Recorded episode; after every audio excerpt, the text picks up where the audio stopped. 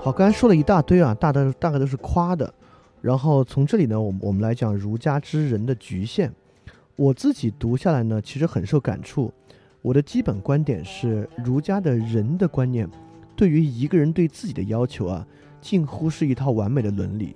就如果每个人能够用这个伦理来要求自己呢，那这个社会不知道好到哪儿去了，就应该很好。但如果要说儒家伦理的局限在哪里，局限恰恰在人与人之间。就儒家构建社会整体秩序，就社会秩序的时候呢，体现出了其很大的局限。我们现在来说说这个，所以我们今天也不是纯粹把这个儒家夸上天，还是要说说这套系统的问题在哪里。恰恰这个问题是我们今天要克服的问题，导致中国社会我们会认为道德水准比外国社会要差。呃，很多人可能不承认，但我认为从这个文化根基上讲呢是有其根源的，确实有问题。这个问题在哪里？我们今天来说一下。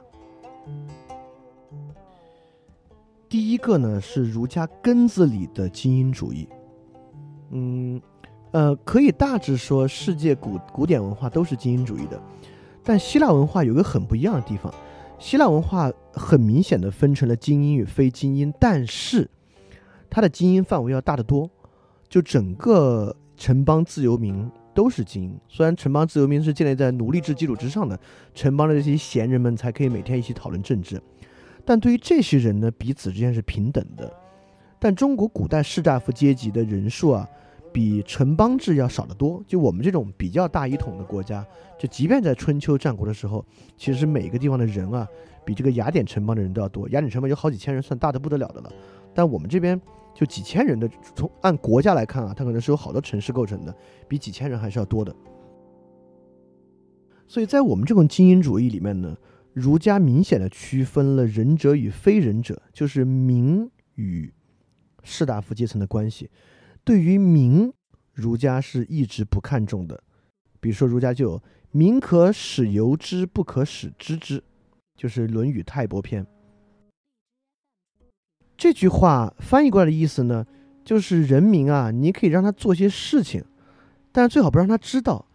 就有的人这样给儒家文化洗地啊。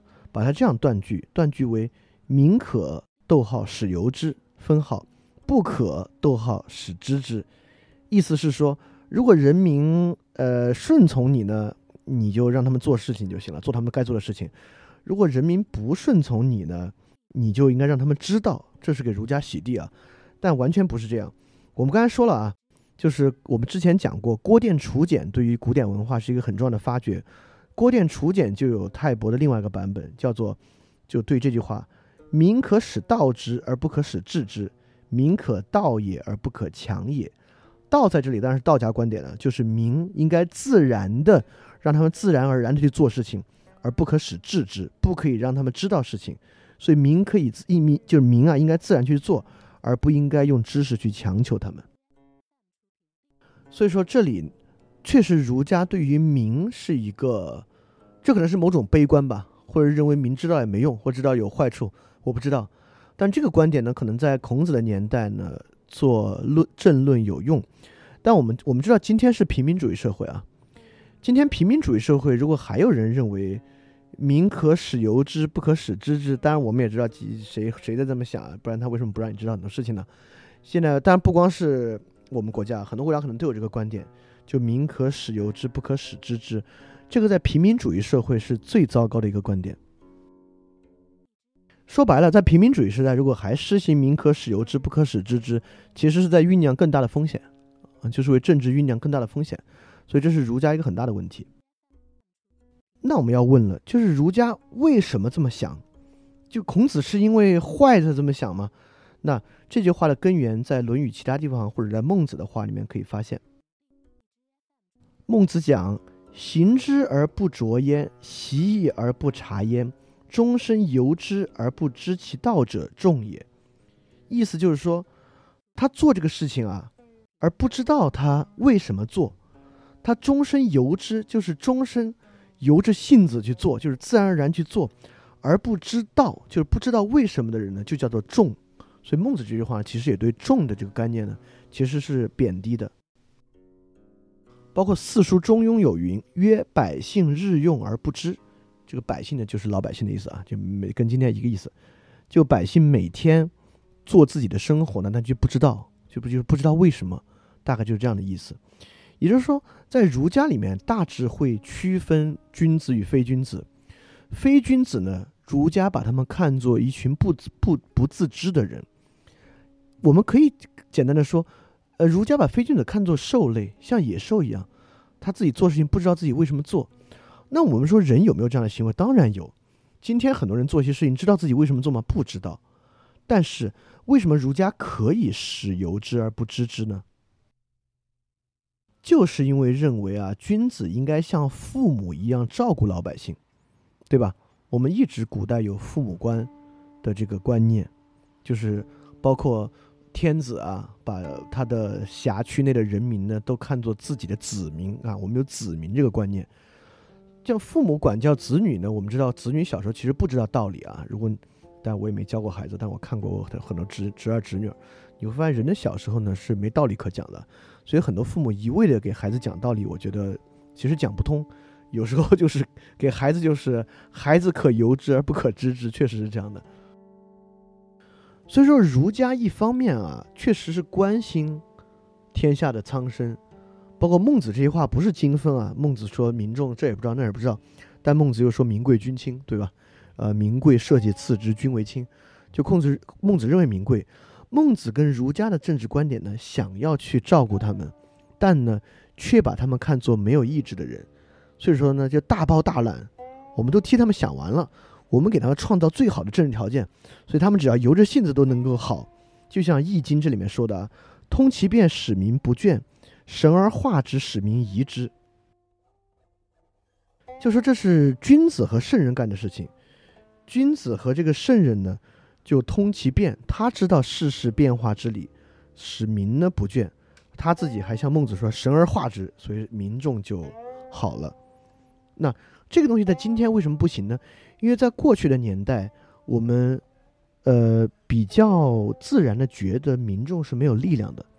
民众既没有力量影响设计，民众其实也不怎么互相影响，所以他真像小孩一样。就为为什么父母可以那么管小孩？因为小孩闹得最大，他闹得最闹最厉害，其实也闹不出什么劲儿来。所以你可以就你给他创造环境，让他自己去做就行了。但为什么现在平民社会不光是一个关键关关键原因啊？你就看看现在互联网导致这个平民与平民聚集起来能形成多大的力量，所以说如果在今天这个时代，你还认为民可使由之不可使知之，那你就是低估了汉娜阿伦特讲的那个事情。这就是二十世纪问题：平庸之恶。当平庸之恶聚集起来的时候会发生什么？那我们就能看到大屠杀了，这样的事情就发生了。大屠杀只发生在德国人对犹太人吗？在多少国家发生大屠杀的事情呢？对吧？所以说，当民众能够以极大的力量被组织起来，甚至能以现在互联网的方式被组织起来，如果不可使民知之呢，就会有很大的问题。但无奈，不管是我们国家还是很多国家，依然认为民可使知之会有很大的风险，让他们不知道，可能管他们还好管一些呢。那这个情况之下呢，我认为就很糟糕。那这是儒家文化的一个弊端，这个弊端今天呢，深刻的在影响我们这个国家。那么还有第二个问题隐藏在这个问题里面，隐藏在只有君王和士大夫需要知道人就在这儿。当只有君王和士大夫需要知道人的时候呢，这个老吾老以及人之老，幼吾幼以及人之幼，以及己欲立而立人，己欲达而达人，不是每个人都要做到的。在孔子和孟子的观念里面，人民不需要做这个，人民只需要反正守着你家就行了，这是圣人和君王要做到的。你要知道孟子这句话“老吾老以及人之老，幼吾幼以及人之幼”，不是说每个人都要做，他是在教梁惠王怎么治国。这句话的后一句是“老吾老以及人之老，幼吾幼以及人之幼，天下可运于掌”，是说如果一个国王能够做到“老吾老以及人之老，幼吾幼以及人之幼，天下就可以由你执掌”。所以这个其实直接出于《诗经》的思齐，就“惠于宗公，神往十愿”。神往十同，行于寡妻，至于兄弟，于于家邦。意思是说，要将自己家里面，以自己嫡妻作为典型，以自己兄弟作为同样的表率，所以治理家和国呢都很痛。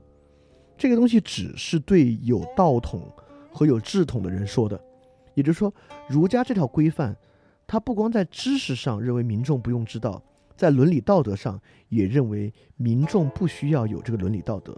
所以，当我们就可以理解，当墨子说需要天下兼爱的时候，为什么孟子会认为你这不是教天下当畜生吗？也就是说，孟子认为天下人的自然状态就是爱自己的父母，爱自己的兄弟。那么，以就是推恩以及己欲立利人，己欲己所不欲，勿施于人的，这不是民众需要做的。如果我们让每个人这样做，就让大家当畜生，这只是圣人才应该做的事情。而民众呢，只需要有像费孝通先生所讲的这个差序格局。能够以自己的宗亲、以自己的亲友为为为序向外推及就行了。但这个地方呢，我必须为孔子辩解一句：就这样的观点呢，在孟子往后越演越烈，但实际上在孔子的地方呢，会稍微好一点。孔子言：“大道之行也，天下为公，选贤与能，讲信修睦。故人不独亲其亲，不独子其子，使老有所终，壮有所用。”幼有所长，今寡孤独废其者皆有所养，男有分，女有归。就是在孔子的观念里面，确实不认为这个己欲立而立人，己欲达而达人，仅仅是君子之道啊。因为孔子讲了嘛，故人不独亲其亲，不独子其子。那孔子认为这个很可能也是大家都需要做到的。但为什么从孟子往后，是不是因为与墨子与荀子的这个纷争导致他的？观点走向了极端，这是很有可能的。我们之前讲过，其他哲学家也讲过，两个哲学家之间的观点如何互相影响，导致他们都比较极端化的例子。但这个地方我们必须又回过来想一句：孔子在这里说“故人不独亲其亲，不独子其子”，这里必须分辨一下。虽然说的比比孟子呢稍微要宽泛一点，要广泛一点，但是呢。与真正的己欲立而立人，己欲达而达人不一样。为什么不一样？这里要说，这这张可能稍微绕一点啊，要稍微这个逻辑要复杂一点点，但是它的复杂程度不高，大家一定能理解。当时呢，不管在墨子还是在孟子看来，都有一个特点：百姓呢效法君王，君王能做到什么，百姓就能做到什么。包括《诗诗经·大大雅·思齐》那句话，我们也能看到，是治理国家的人自己做到一个行为，百姓呢会模仿你。当时有非常强的这个观点，包括这个墨子的观点，其实是直接导致这个这个独独裁制独裁思想的。我们之后会讲，呃，当时的人都会认为呢，如果圣人和君王能做到呢，百姓会模仿。所以孔子在这里说。大道之行，对吧？什么样大道行？当然是君子和君王大道行了。天下为公，选贤与能，讲信修睦。当说选贤与能，讲信修睦呢？当然指的是君王选官的事情。选贤与能指的不是百姓吗？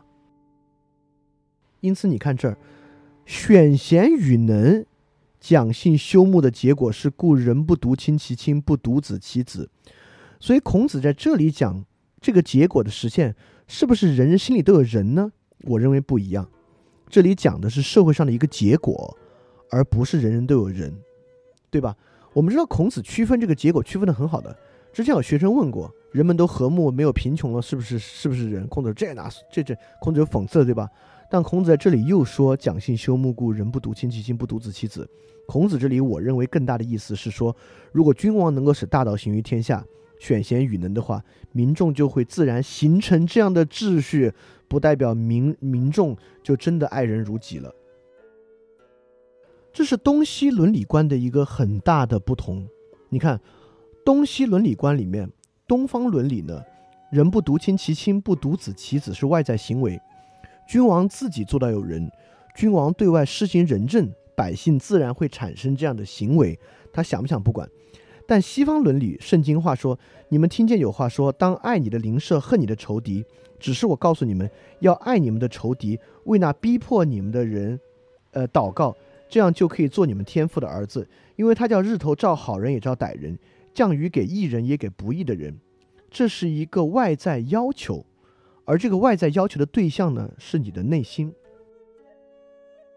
所以说这里有几个重要的区别，我们可以看，中国文化呢是一个内在超越，它要求你一个内在意识，由这个内在意识转化为外在行为，特别强调的是孝与慈。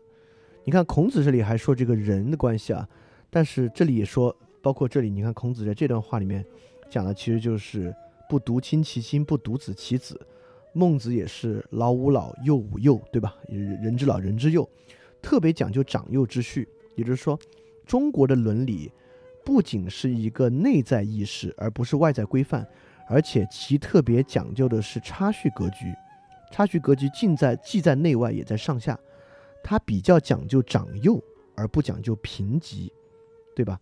第三个呢，中国伦理的底线是爱自己的父母和子女，能做到其他的算你厉害，能做到其他的，要么你是一个君子。要么你在一个施行善政的国家，而西方伦理呢是一个外在要求，是神要求的，你自己，而神要求的是你的意识，你要爱你的邻人，要为你的，你看，不是要为你的敌人去做什么事儿，是要为你的敌人祷告。我们知道祷告是个呃，福柯把它称为自我技术，对吧？祷告是个仅仅关乎自己意识的事情，这个意识呢转化为外在行为，而西方伦理讲究的是敌我平等关系。它不太讲究在一个家庭里面长幼的秩序，而更多讲究，我们可以想早期我们这边是大一统帝国，那边是好几百个国家，不管是以色列还是希腊，都是无数城邦，所以更讲究敌我关系。而这个的底线呢，是爱所有人，至少基督教伦理的底线呢是爱所有人。就如果你只做到爱自己的父母和子女呢，那就太糟糕了。我们知道，在圣经故事里面就有一基督一个门徒说：“我爸爸死了，我先埋他。”基督说：“你埋什么埋？你跟着我走。”这个在儒家来看，简直不孝至极。我们知道，我们有类似的这样的观点，就是墨子的兼爱。但其实孟子对墨子的兼爱是呢，是有很大的批判的。说：“天下之言，不归言则归墨。杨氏为我，是无君也；孟氏兼爱，是无父也。无父无君，是禽兽也。”就是说，孟子当时说啊，天下的现在流行的理论。不是这个杨朱的，就是这个墨墨子的理论。就杨朱的理论呢，强调自我是无君，就是就是上面就没有君王了。墨子的这个是强调兼爱，就是就算是没有没有自己的父亲了。所以一个人呢，如果既不尊重君王，又不尊重父亲，就是个禽兽。但墨子这个人很有意思啊，墨子是个雄辩家。当时的人就有人就给他说：“墨子啊，你这个兼爱说的挺好的，但是太难了，太难做到了。”怎么办？我们今天的人也会问这个问题，就是你不管是基督教伦理还是儒家伦理，你这都太难了，怎么办？墨子的回答非常有意思。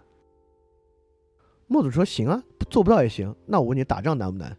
孟子意思是说，你觉得这个难是吧？行啊，这个要做不到，大家就打仗了，大家就长期征战了。你觉得哪个难？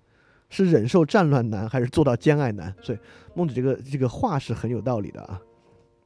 但孟子也认为做到兼爱的。这个原因呢，就是上行下效。墨子作为一个雄辩家，他也是中国最古代的逻辑学家，就我们第一个可能有基础的蒙昧的逻辑学思路的人就是墨子。他有个例子很有意思，当时可能有另外一个学者啊，叫乌马子，他就对这个墨子说：“我有点不认可你的观点，我做不到兼爱，我就爱我的邻国远超过离我的邻国更远的国家，我也爱我的国家呢远超过我的邻国。”我爱老乡呢，爱过国民，又爱我的家人呢，超过老乡，就其实挺有这个儒家差序格局的观念。所以这个乌马子就是说，越近的我越爱，越远的呢我就越不爱。所以说我可能就能做到损损人利己，也不可能舍己为人。墨子就反问他：“你这个观点啊，你愿意说给别人听吗？”这个乌马子说：“那怎么不愿意啊？我自己的观点愿意说给人听呢。”那墨子马上就说：“行，你可以说给人听，那你死定了。”乌马子就奇怪：“那为什么死定了？”墨子说：“很简单啊，你不是说你只你只能做到损人利己呢？而且这里面那个乌马子的原话是‘杀彼以我’，不可能以不可能杀我以利，意思这个意思。墨子就是说，你既然只能做到‘杀彼以我’，你讲给别人听，别人如果认可你的观点呢，那他当然也就‘杀彼以我’了，他就把你杀了呀，他也只能损人利己。”如果别人不同意你的观点呢，当然就觉得你这个人十恶不赦，就杀了你啊。所以说墨子这个观点很有意思，意思是说，如果一个人只能做到损人利己的话，那这个人死定了。也就是说，如果你别人认可你呢，他也损你利他，你就完蛋了；如果他不认可你呢，他也要杀了你。所以是是损人利己的观点，从逻辑上是不可能做到共通的。但是墨子这个不是说墨子就挺好，如果我们当时能够遵从墨子的公共价值观或者公共伦理观，我们就好了。不是，墨子认为之所以能做到呢，需要靠专制。在这个角度，墨子特别像霍布斯，因为墨子不认为这个兼爱啊是发挥人本心的，兼爱并不来源于己欲利而利人，己欲达而达人。兼爱相反来源于墨子的这个逻辑，兼爱是唯一能够达到人与人共赢的逻辑。不然的话呢，人是必死无疑的。所以墨子诉诸于两个，第一个是功利主义之爱。墨子认为兼爱挺好啊，兼爱不打仗，兼爱大家都好啊。所以说，人在这个，呃，如果人有理性的话，人就应该兼爱。就我之前做想，这也是这个原因啊。但后来发现，其实远远比这个复杂。所以说，如果我能跟墨子相见的话呢，我可以以我的亲身经历告诉他，就是事情远远比这个复杂的多。那第二个呢？我们知道墨子更容易讲鬼神，墨子就讲鬼神的这个惩罚。就如果不兼爱呢，可能鬼神要来惩罚你，这是墨子的一个观点啊。所以中华文明的平等之爱是建立在功利主义和鬼神之上的，而中华文化的差序之爱，就是孟子讲的四端说，发于恻隐之心、羞恶之心、辞让之心、是非之心，是建立在这些人心之上的。而且这个人心可不是老百姓的哦，虽然说人皆有之，但真正能用出来的是君王。所以中华文化的差序之爱与平等之爱带来两个很糟糕的结果。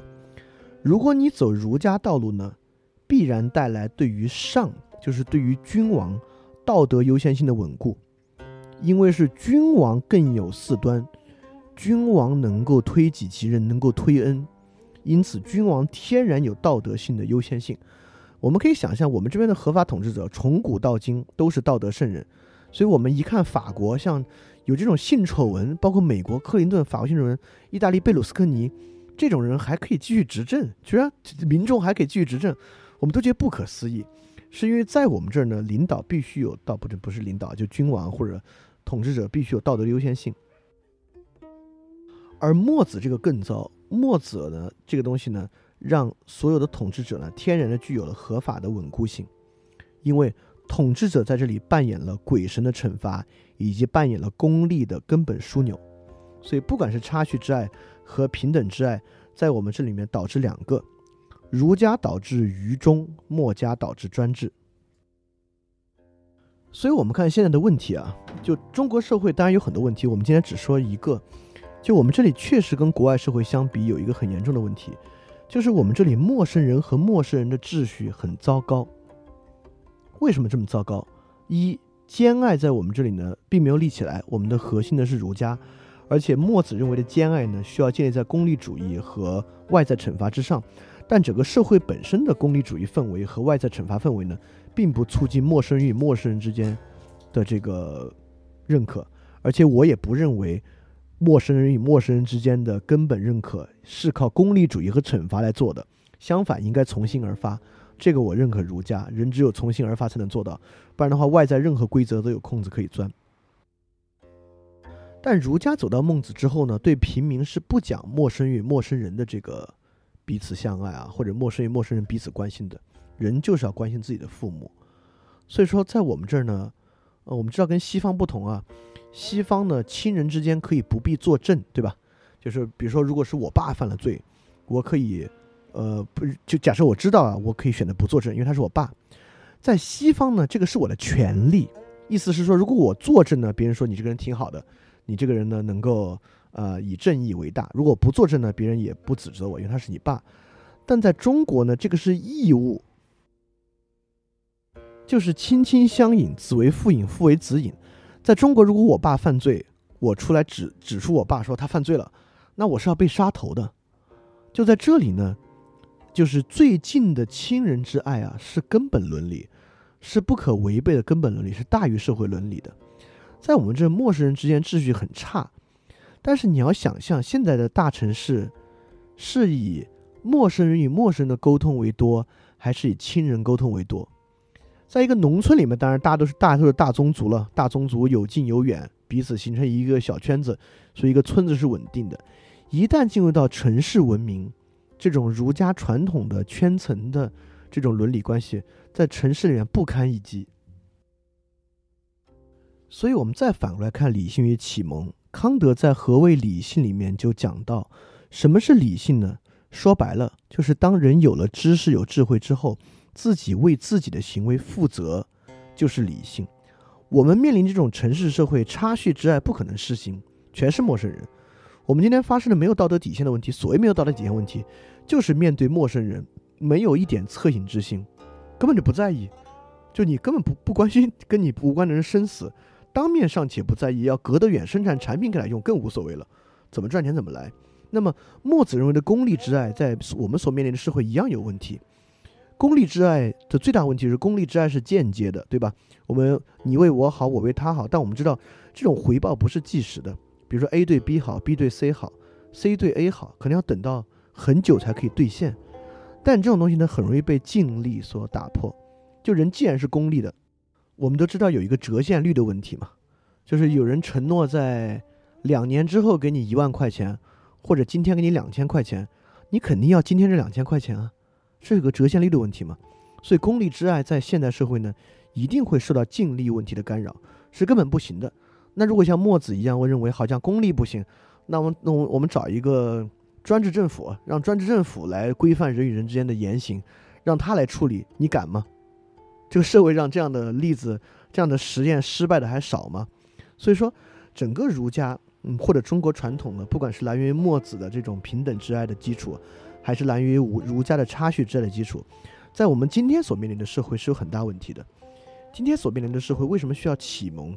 就是因为在城市这种陌生人环境之下，确实每个人要为自己负责。